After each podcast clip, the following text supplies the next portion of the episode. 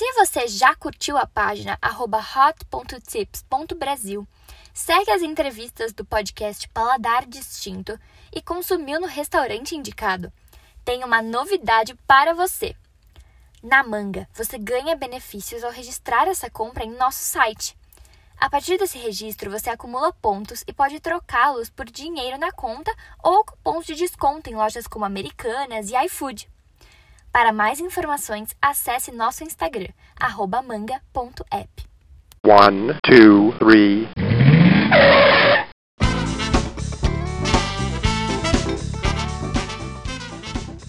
Bem-vindo, bem-vindo ao Paladar Distinto, seu podcast de gastronomia. E a conversa de hoje vai ser muito legal. Vai ser com o descobridor das trufas brasileiras, o Marcelo Susbacher. Marcelo, não sei se eu falei certo o seu sobrenome, hein? Falou, falou, super bem.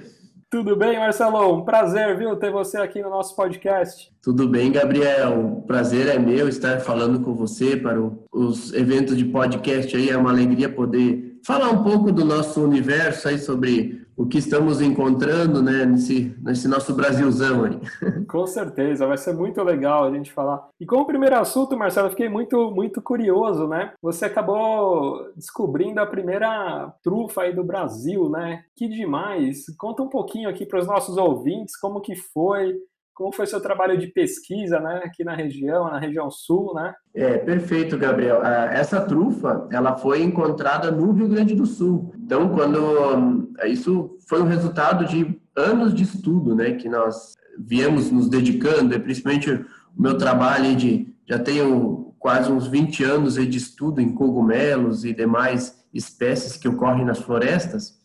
E o universo das trufas sempre foi uh, de atenção, né? Eu sempre tive atenção por esse, esse universo das trufas. E foi no ano de 2016 que nós encontramos as verdadeiras trufas, né? Que são, são esses fungos, dá para se dizer que são cogumelos, né? Mas são bem distintos dos cogumelos, mas é um tipo de cogumelo, de fungo, que ocorre abaixo da superfície do solo. Eles sempre estão crescendo associados às raízes de árvores. Então, é uma associação que a trufa tem muito específica, assim, com determinadas plantas e elas ocorrem nas regiões de clima frio, né?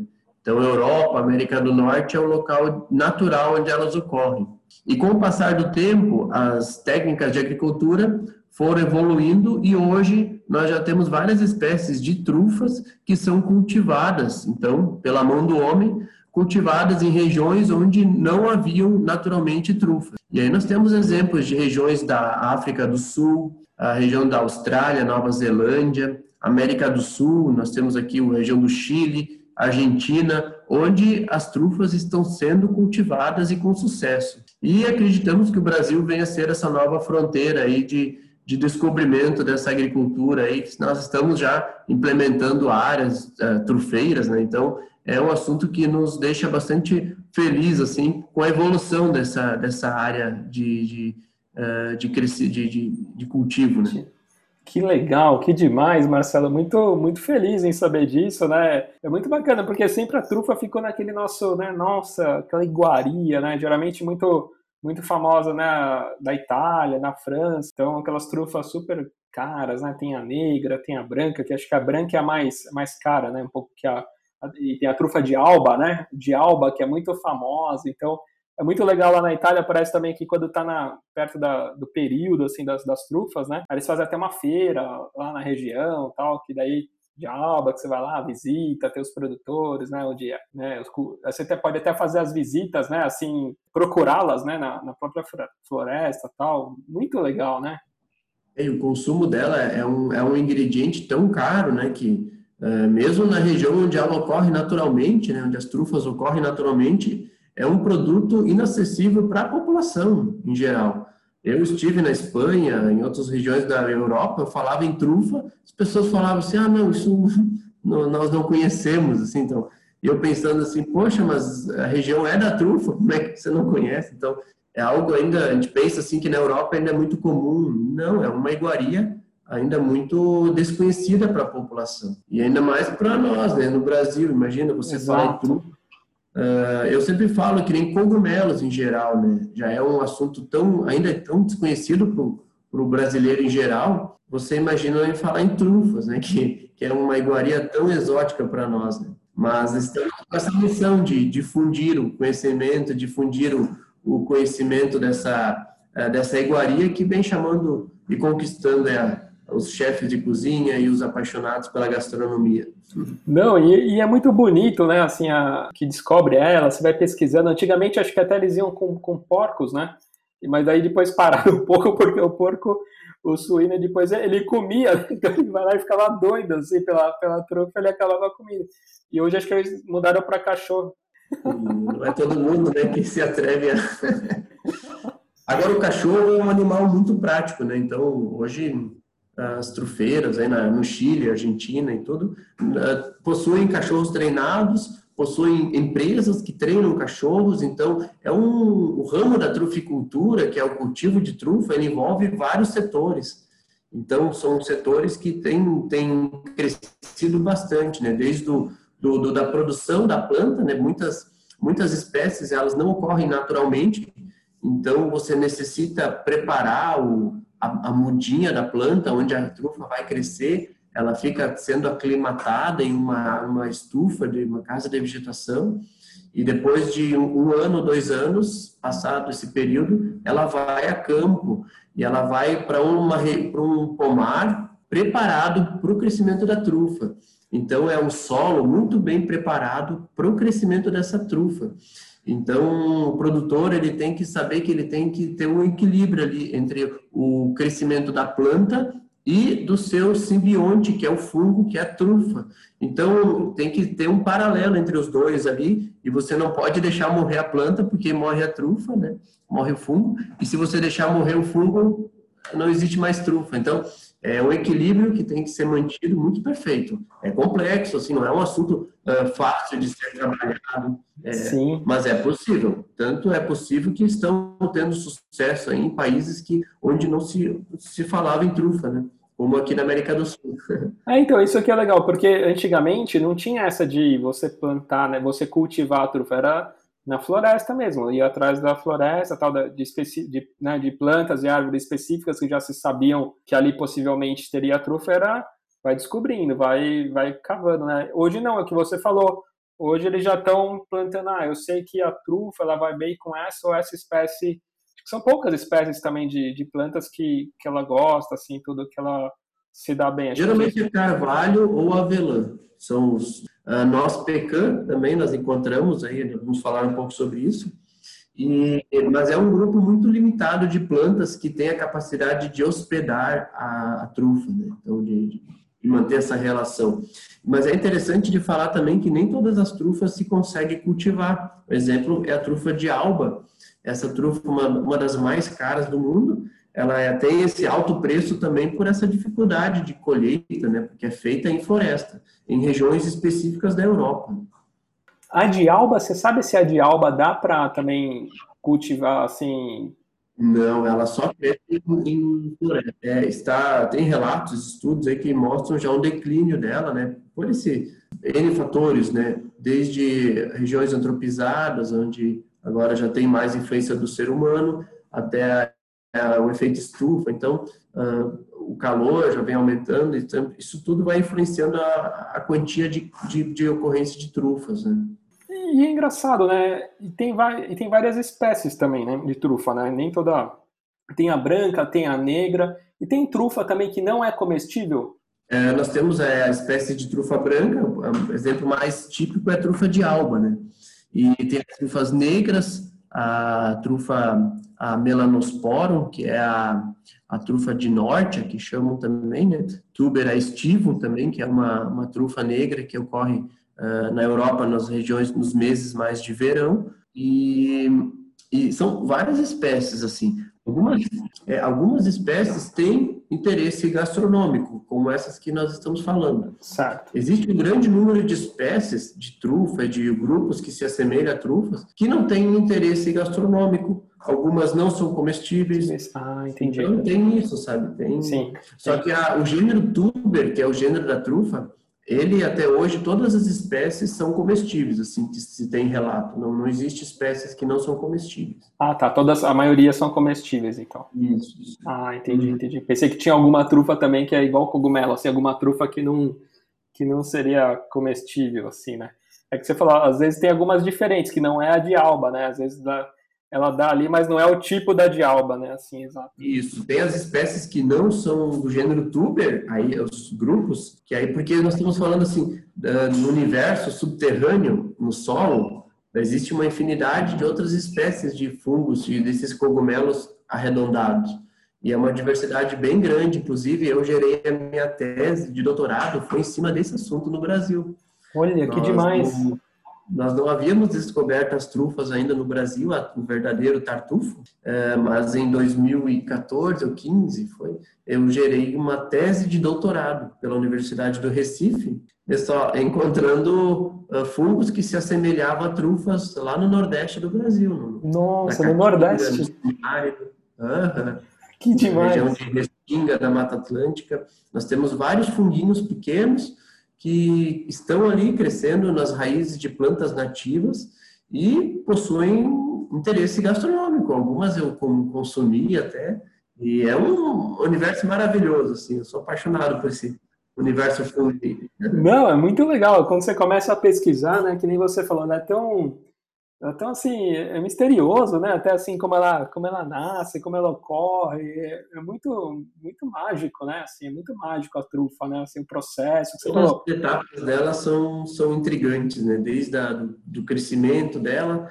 ela passa o ano inteiro no solo se desenvolvendo para chegar na hora que está madura, ela vai começar a emitir aromas e que são perceptíveis a determinados animais, né? Como os cachorros, porcos. Nós, seres humanos, não temos a capacidade de farejar, de sentir os, os, o cheiro da trufa. E é, é uma série de, de, fatores aí que deixam esse universo tão intrigante, né? Tão, e tão mexe no imaginário das pessoas. É muito legal. E sem falar que ela mesmo, como a nossa trufa sapucai, que estaremos falando um pouco mais sobre ela Sim. depois, ela tem uma capacidade incrível de enfeitar e finalizar um prato nossa, aquele marmoreio que ela tem, sabe? São, são, e cada espécie tem notas de sabores. Então, a trufa de alba tem um potencial, a trufa a negra tem outros potenciais, combinam com determinados alimentos. Essas trufas americanas, das quais a tuber, a trufa sapucai está inserida, elas têm outro potencial de sabor, outras notas de sabor. Então, é um universo muito legal, muito interessante. E ela é super perecível, né? Que nem você falou, às vezes essas de fora, nossa, ela dura, tem um processo muito, muito rápido para trazer. Até estava vendo uma matéria do restaurante até do Sul, é um hotel, meio que um restaurante super legal, e eles até conservam no arroz, conservam no arroz para não para dar umidade e tal. Tem toda uma técnica também para conservá-la, é. né? Que senão ela estraga tal. É muito é, eu, eu mando às vezes por a, com arroz também, que é um algo que ajuda. Só que em termos gerais, todas as trufas, a norma é você consumir o mais rápido possível. Possível, entendi. É, até as trufas de alba, todas as trufas, se você mantiver ela em refrigerador, uma semana, duas semanas, ela vai começar a, a estragar, né? A degradar, a estragar, porque é um cogumelo, né? é um fungo Sim. É um fungo, eles são porosos e eles são muito ricos em, em água, eles são muito presentes em água, então eh, tem muita água. Então, eh, ela, ela facilmente ela vai mofando, né? Poxa, que legal. E como foi, Marcelo? Conta pra gente da, da trufa que você descobriu, né? Você já ia monitorando alguma região, assim, que você... Isso. Você já ia meio é, isso, isso, fez, isso fez parte de uma pesquisa que eu desenvolvi aqui no Rio Grande do Sul, uh, especialmente em Pomar e de Nogueira Pecan, porque já sabia do estudo de americanos que vinham fazendo isso nos Estados Unidos, onde já existiam esse trabalho de trufa, cultivo de trufas em Nogueira Pecan. Então eu comecei a estudar e a entrar em contato com pesquisadores dos Estados Unidos e isso começou a ficar presente na minha vida, assim. E eu, cada vez mais, eu acreditava que sim, era possível encontrar trufas aqui no Brasil, pelas características de solo e de clima que a gente vinha analisando. E, aos poucos, nós começamos a encontrar indícios de presença desse fungo, foi em 2016, nós fizemos as primeiras coletas desses fungos uh, nos solos aqui do Rio Grande do Sul, onde nós encontramos os primeiros exemplares de trufa, né? Só que nenhum de nós conhecia a real identificação, a identidade da, uh, da, da, trufa, era, ela era desconhecida. Nós não tínhamos um nome para dar para ela porque ninguém conhecia ela. Então, eu fiz todo um estudo de identificação, que nós chamamos de taxonomia. Foi feito todo um trabalho para se identificar ela. E em 2018, nós publicamos, em parceria com pesquisadores norte-americanos, a ocorrência dessa espécie como uma espécie nova para a ciência. Então, foi um achado gastronômico e científico. científico muito legal. Até então não tinha em nenhum lugar do mundo, né? Até então não tinha em nenhum lugar do mundo. É, ela não estava, ela não havia sido registrada ainda, ela não havia sido descoberta. Havia-se indícios da presença dela nos Estados Unidos e coincidiu com um estudo de um pesquisador nos Estados Unidos, um grupo da Flórida, que eles também viam monitorando e encontrando essas espécies lá. E eles estavam fazendo também um estudo em cima dela, e aí eu entrei em contato e falei que estava encontrando ela, e, e fechou 100%, assim, com a espécie que estava sendo encontrada aqui. Então, essa nossa espécie, ela se aclimatou, se adaptou ao nosso clima uh, no passado, né, uns, quando ela veio introduzida para cá, provavelmente, e aqui ela se, se disseminou, assim, ela está super bem aclimatada, crescendo bem, e é um potencial gastronômico muito interessante. Ela tem notas de castanha, de macadâmia no sabor, então é uma trufa com um potencial gastronômico bem diferente da trufa de alba, e porque porque o, o clima, o terroir dela é bem distinto, né? Não, tem nada a ver com, com o que ocorre na Itália. Sim. E, e, aí você, nessa sua pesquisa, você já monitorava alguma região aí que tinha a tal da, da, da nossa pecan, né, que é, que é a árvore e tal ali, e aí você ia em tempos em tempos, porque acho que é mais, é mais no inverno que ela tem a presença, assim, que ela está mais... É, ela, nós fazíamos um trabalho mais técnico, então todo mês nós fazíamos, uma escavação. Esse, esse, essa procura, isso. Certo. E, uh, e foi na época de março, abril, maio que nós encontramos ela. E ela fica próxima, assim, para... Uh, fica bem na, na, Não, ela fica enterrada. Então, fica na... mais, mais próximo da árvore, assim, não fica meio que afastado. Próximo da árvore, sim. Pode, pode ocorrer a um metro e meio da árvore, num círculo bem. Ela pode ocorrer em grande quantia, pode ocorrer em número limitado. Vai depender, a presença dela vai depender muito do, do, do da quantia de umidade no solo. Então, anos que tem chuva, que ocorre mais chuva, anos mais, não tão secos, ela, ela ocorre em maior quantia, né? anos mais secos em menor quantia, em menor tamanho. E é geralmente uma vez por é uma vez por ano, então que ela que ela ocorre? É, ela, elas ocorrem essa espécie aqui de outubro a janeiro. Nós temos outras espécies com ocorrências distintas assim. Né? Agora recentemente já foi encontrada na Serra da Mantiqueira também. O seu Rodrigo e a equipe do restaurante Entre Vilas encontram uma, uma espécie de trufa também na, na região de São Paulo, na região da Mantiqueira. Ah, é outra espécie? Outra espécie? É outra espécie, é outra, é outra espécie de trufa. Que legal! Aqui no Rio Grande do Sul já temos outra espécie de trufas também crescendo, já fomos já encontrada. Então, Nossa, então agora está crescendo, né? Está crescendo bastante. As então. trufas, elas estavam aí, só que não haviam, não, tinham sido vistas ainda. Exato. Que legal, é, que bacana.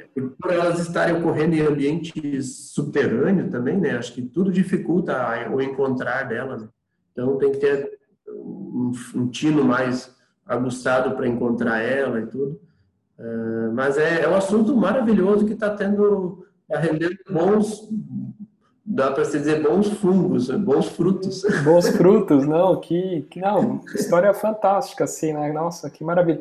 E hoje vocês já estão plantando nosso pecan e regiões assim para para fim comercial. É, hoje é, hoje é um trabalho, esse é um, todo um, um trabalho mais técnico sendo desenvolvido, né? Para ver se, como ela consegue se desenvolver em outras regiões. Né? Todo um, um trabalho. Estamos comercializando a trufa, é, de outubro a janeiro ela pode ser comercializada, então a pessoa que tem interesse em, em, em adquirir a trufa também é só entrar em contato conosco. entrando um pouco, puxa, que legal, Marcelo, entrando um pouco em cogumelo, que você falou, né? Cogumelo no Brasil também, né? É outra coisa que, assim, a gente, aos pouquinhos, agora também está iniciando um processo maior, assim, de conhecimento. Antigamente, o pessoal só comia cogumelo no estrogonofe, aí depois começou nos restaurantes japoneses, né? Sei lá, um shimeji e tal, né? Às vezes, um, é, alguns preparos um shiitake. Mas agora, aos poucos, também outras, outros tipos de cogumelo também também estão aparecendo e estão entrando um pouco mais na, na culinária, na gastronomia, restaurantes, cada vez mais estão estão aparecendo, né? Eu sempre penso nisso, né? Que o cogumelo ele era famoso décadas atrás ah, na salmoura, né? No cogumelo em conserva, Isso. ou o shimeji com shoyu, Exato. é o que o pessoal mais conhece, né? E só que existe um universo incrível de diversidade de espécies, né? Uh, algumas delas são cultivadas, né, são, foram domesticadas ao longo de séculos, aí, mundo afora, então na Europa, na Ásia, uh, tem espécies aí, o cogumelo de Paris, né, uh, que vem sendo cultivado há séculos aí, o shimeji, o shiitake, são cogumelos asiáticos que são cultivados aí também há, há séculos aí, há muitos anos, né, então existe toda uma técnica já, e essa técnica de cultivo uh, vem evoluindo muito hoje e hoje nós temos aí produtores conseguindo cultivar diferentes espécies que antes não se cultivavam no Brasil e hoje já estão sendo cultivadas. Então é um trabalho muito legal sendo feito assim que merece um, respeito e, e, que o pessoal conheça mais né, as espécies que estão sendo cultivadas para sair um pouco do, do popular, né, que é o, os cogumelos que a gente mais conhece. E fora esse universo dos cogumelos cultivados, nós temos aí, pelos estudos que nós já vemos eh, encontrando, em torno de 200 espécies que são comestíveis e que ocorrem aí nos mais diferentes regiões do Brasil, né? nos biomas do Brasil. Então, ah, nós temos diversas espécies que ocorrem nos bosques, que ocorrem nos jardins aí das casas, que podem estar ocorrendo no interior de florestas.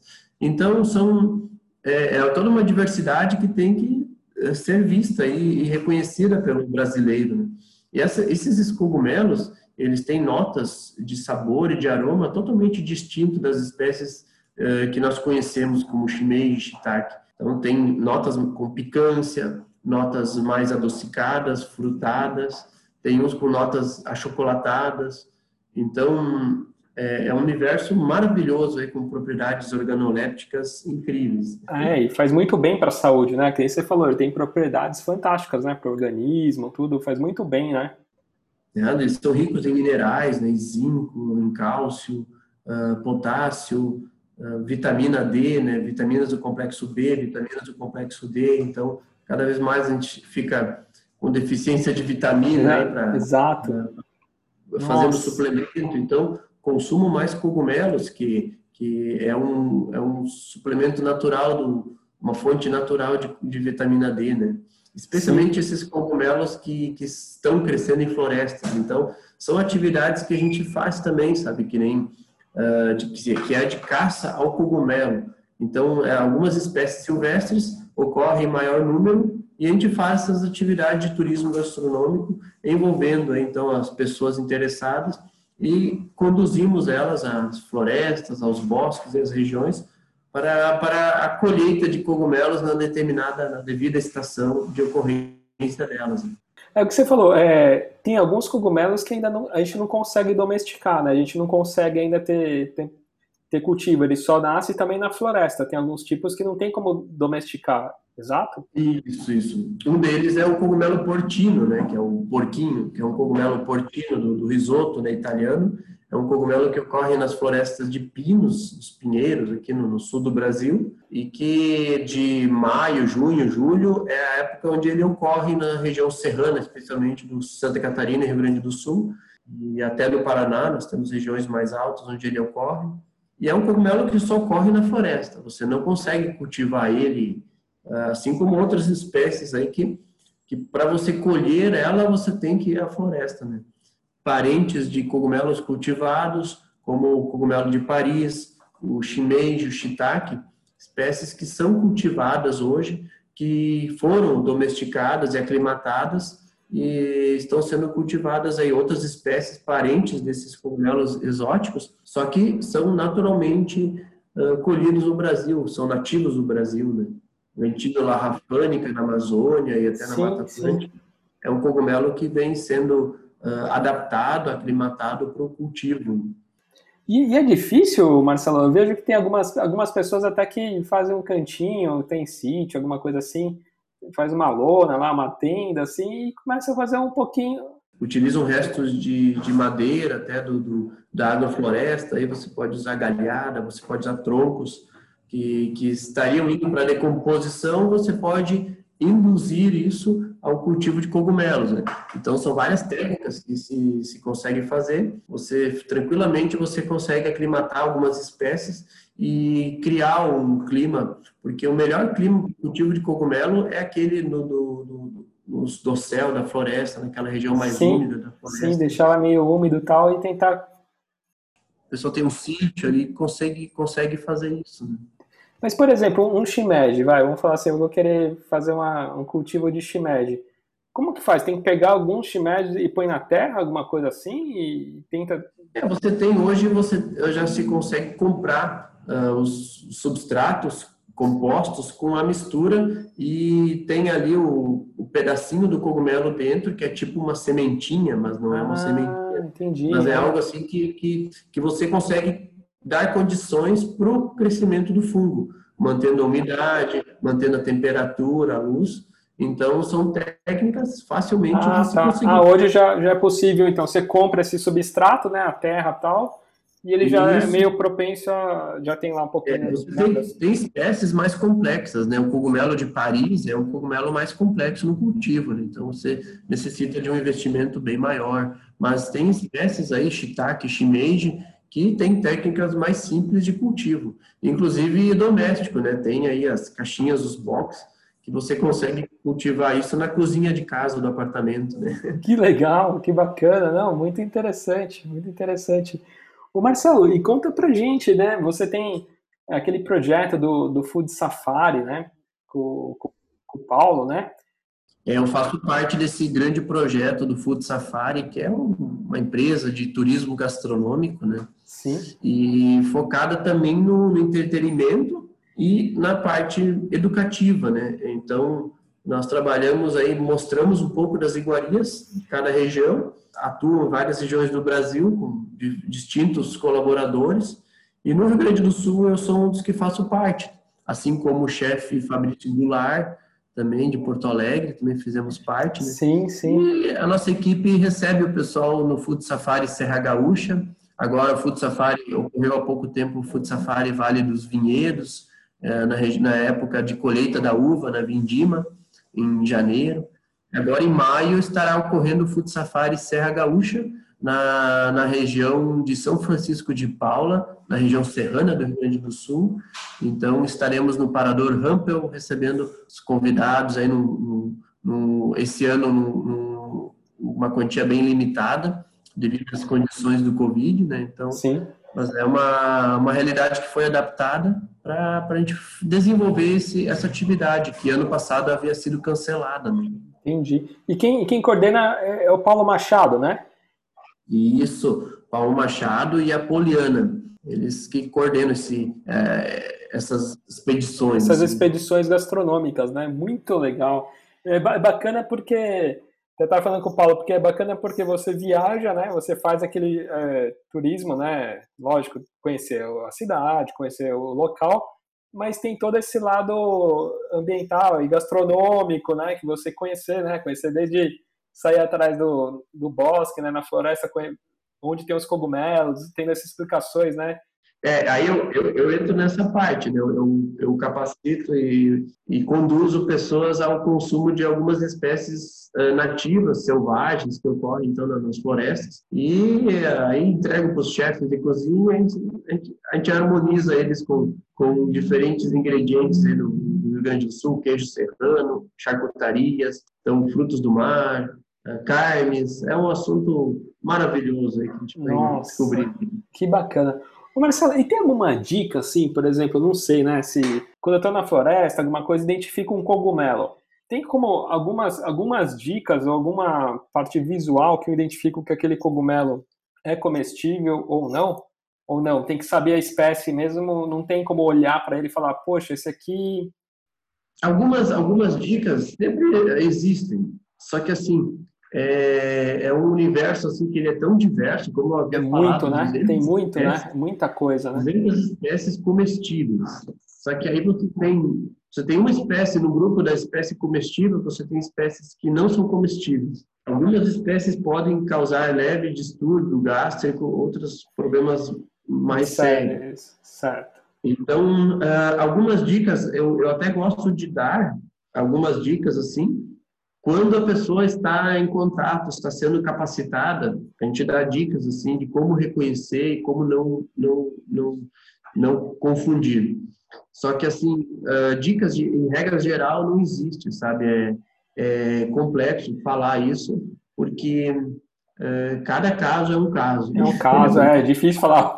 Tem isso, a pessoa come, é complicado mesmo. Né? Não, mas assim, era mais curiosidade assim para saber de a pessoa começa a entrar nesse universo, quando ela começa a estudar e a ser capacitada, é, a pessoa facilmente ela começa a reconhecer uh, determinadas espécies da Mata Atlântica, especialmente. Tanto que hoje tem ex-participantes de, dos eventos que eu já fiz e meus colegas também, e esses, essas pessoas hoje nos enviam as fotos que eles colhem cogumelos e tranquilamente, assim, sabe, eles conseguem reconhecer hoje já uh, as espécies e as espécies até assim que não são tão fáceis de serem reconhecidas. E com essas capacitações as pessoas têm essa autonomia, né?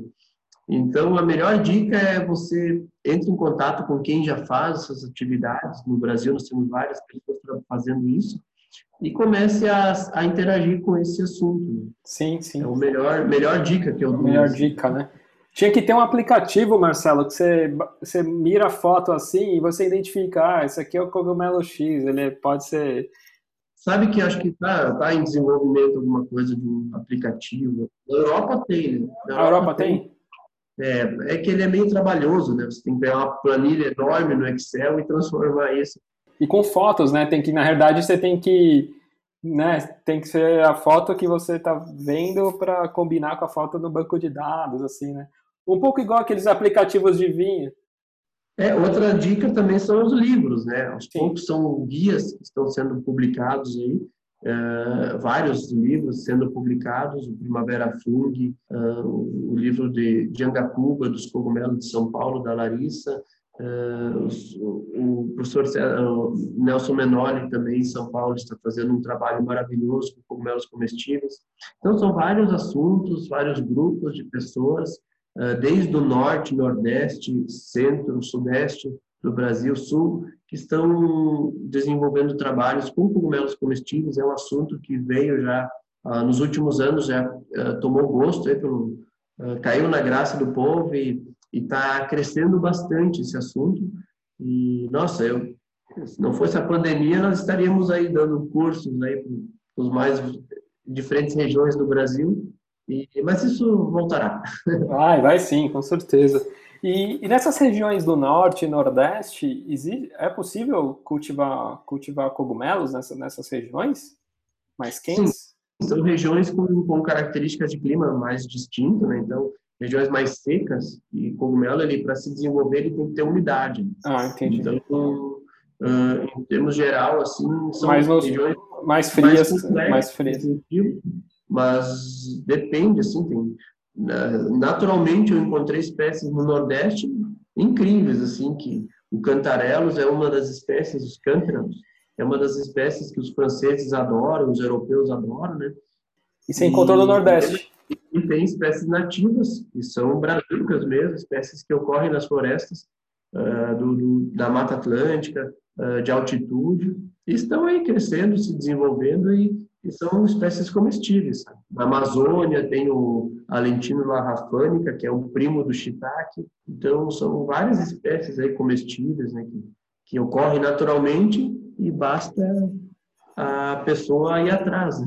Que legal. E tem algum país assim que tem maior assim predominância assim de cogumelos assim pela temperatura? A Ásia tem bastante também cultivo, espécies diferentes. E, e isso é uma diversidade grande. E na Europa, né? A Europa são povos micófilos, né? Que consomem muitos, muito cogumelo por ano, assim. Então, na faixa etária, assim, a relação com o brasileiro, assim, o consumo é muito superior né, na Europa. O chefe Rodrigo veio falando num podcast que nós fizemos também que na Austrália eles consomem muito cogumelo também. Ele, ele comentou que no café da manhã, assim, ele falou que é comum, né? Se o australiano, quando ele vai no mercado, é muito comum todo mundo sair com, com um pacotinho de, de cogumelo, né? Então é muito legal. E até, o, até aproveitar deixa aqui para deixar um agradecimento aqui para o chefe Rodrigo, né? Que, uhum. que me uhum. apresentou você e tudo mais. Então, Rodrigo, se nos escutar aí, obrigado. Chefe Rodrigo, legal, fantástico. Um a gente maravilhoso, né? Um trabalho muito Faz bonito, um trabalho bonito. muito legal na, na Melbourne, lá na Austrália. E a gente vai gravar um episódio sobre gastronomia na Austrália, né? Um pouquinho lá sobre as curiosidades, né? Carne de canguru, né? O que, que o australiano gosta de comer. Isso é incrível, né? Típicas, né? Traz a nossa realidade, ao nosso mundo, um pouco de como é nesses países tão distantes do, do nosso país, né? Então, poxa, você saber escutar um pouco sobre essa realidade gastronômica de países tão distantes é, é maravilhoso. Parabéns ao chefe Rodrigo. Né? Não, muito legal. né? Ele que nos colocou em contato, né? Sim, sim, agradeço, agradeço muito o Rodrigo e ter feito essa ponte. Nossa, foi super, super bacana. Então a gente vai ter um episódio muito legal, vai ter um episódio sobre a gastronomia australiana. Então vai ser, vai ser demais. É, e Gabriel, envolvendo essa parte de, de uso de cogumelos foi o que me instigou a iniciar essa empresa da qual eu hoje faço parte. Né? Sim, conta um pouquinho para os ouvintes né, da Terra Sul, né? Conta um pouquinho. Isso. É um assunto, assim, uma empresa que eu... Uh, o que me levou até essa empresa foi justamente, assim, esse universo de cogumelos que, que eu observei sendo usado, utilizado e beneficiado em países por onde eu andei e que no Brasil ainda era muito muito pouco explorado esse potencial gastronômico, né? Então, você poder preparar um sal aromatizado naturalmente com cogumelos que tem ali notas de chocolate, notas de sabor que vão dar um sabor mais especial a uma salada, a uma massa, a um molho, porque cogumelos naturalmente são ricos em umami, né, que é um Sim, quinto sabor um, aí, né?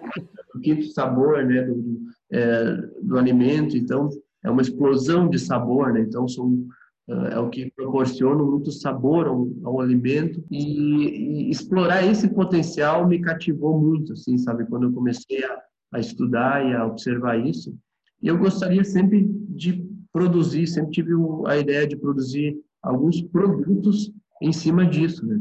E foi assim que começou essa empresa. Hoje nós temos aí em torno de 25 produtos 25. à base de cogumelos. Tá, de cogumelos, certo. É, e hoje outros produtos associados, mas muito com foco relacionado a esse ingrediente, né, esse, esse, esse sabor. E cogumelos in natura também comercializamos e, e eu também faço essas expedições uh, Rio Grande do Sul afora, né, nos estados aí. É uma empresa assim bastante jovem, de dois anos, mas com um potencial incrível para o futuro. Ah, porque é um assunto que veio para ficar, né? O brasileiro, com certeza, ele, ele, ele tem a necessidade de, de também experimentar outros sabores, novos sabores, e com isso vem as trufas, com isso vem os cogumelos portinhos, cogumelos das florestas, vem aí diferentes carnes, cortes de carnes. Exato, exato. Estão em moda agora também, né? E esse é um assunto que veio para ficar, né? Vai, com certeza, com certeza. O cogumelo vem, vem muito forte mesmo, que você falou. E é engraçado, né? O, o, Brasil ele tem muito isso, né? Então tem o boom do, do café. Então agora tá todo mundo também, né? Na pandemia, todo mundo querendo provar, né? Prestando um pouco mais atenção sobre o café, né? Conhecendo novas novos tipos, novas, novos blends de café. Então, poxa, eu já fiz também um podcast tanto com produtor quanto com cafeteria, e assim, é fantástico o mundo do café. Né? Mundo do, né, das hamburguerias gourmet, no Brasil inteiro também, deu um boom. Cerveja, cerveja artesanal, azeite, né?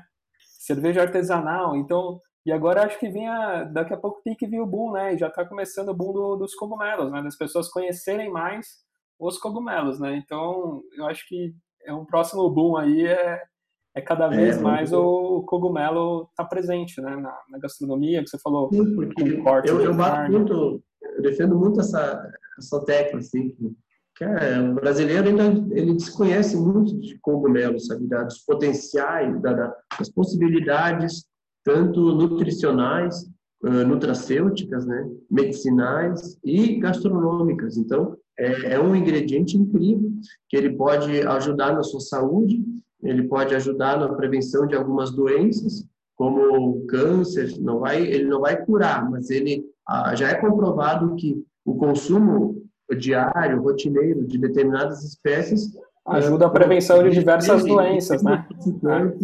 Muitas, muitas doenças. Né? Sim, sim. Poxa, que legal, Marcelo. Nossa, mas muito legal, viu? Queria te, te agradecer e, e fazer o convite, né, para as pessoas né, quiserem saber mais, quiserem tirar um pouquinho a dúvida, e eu passar aqui seu Instagram. É Marcelo, né? Depois acho que é bom soletrar, né, Marcelo? Seu Instagram. É, bom é alemão, né? é alemão, Sulzbacher. S-U-L-Z-B-A-C-H-E-R. Isso, Marcelo, depois é S-U-L-Z-B-A-C-H-E-R. Sulzbacher. Vou colocar o nome mais comercial, né? Isso, eu também vou colocar na, na descrição também, quem tiver mais dúvida, vou colocar também no, no post.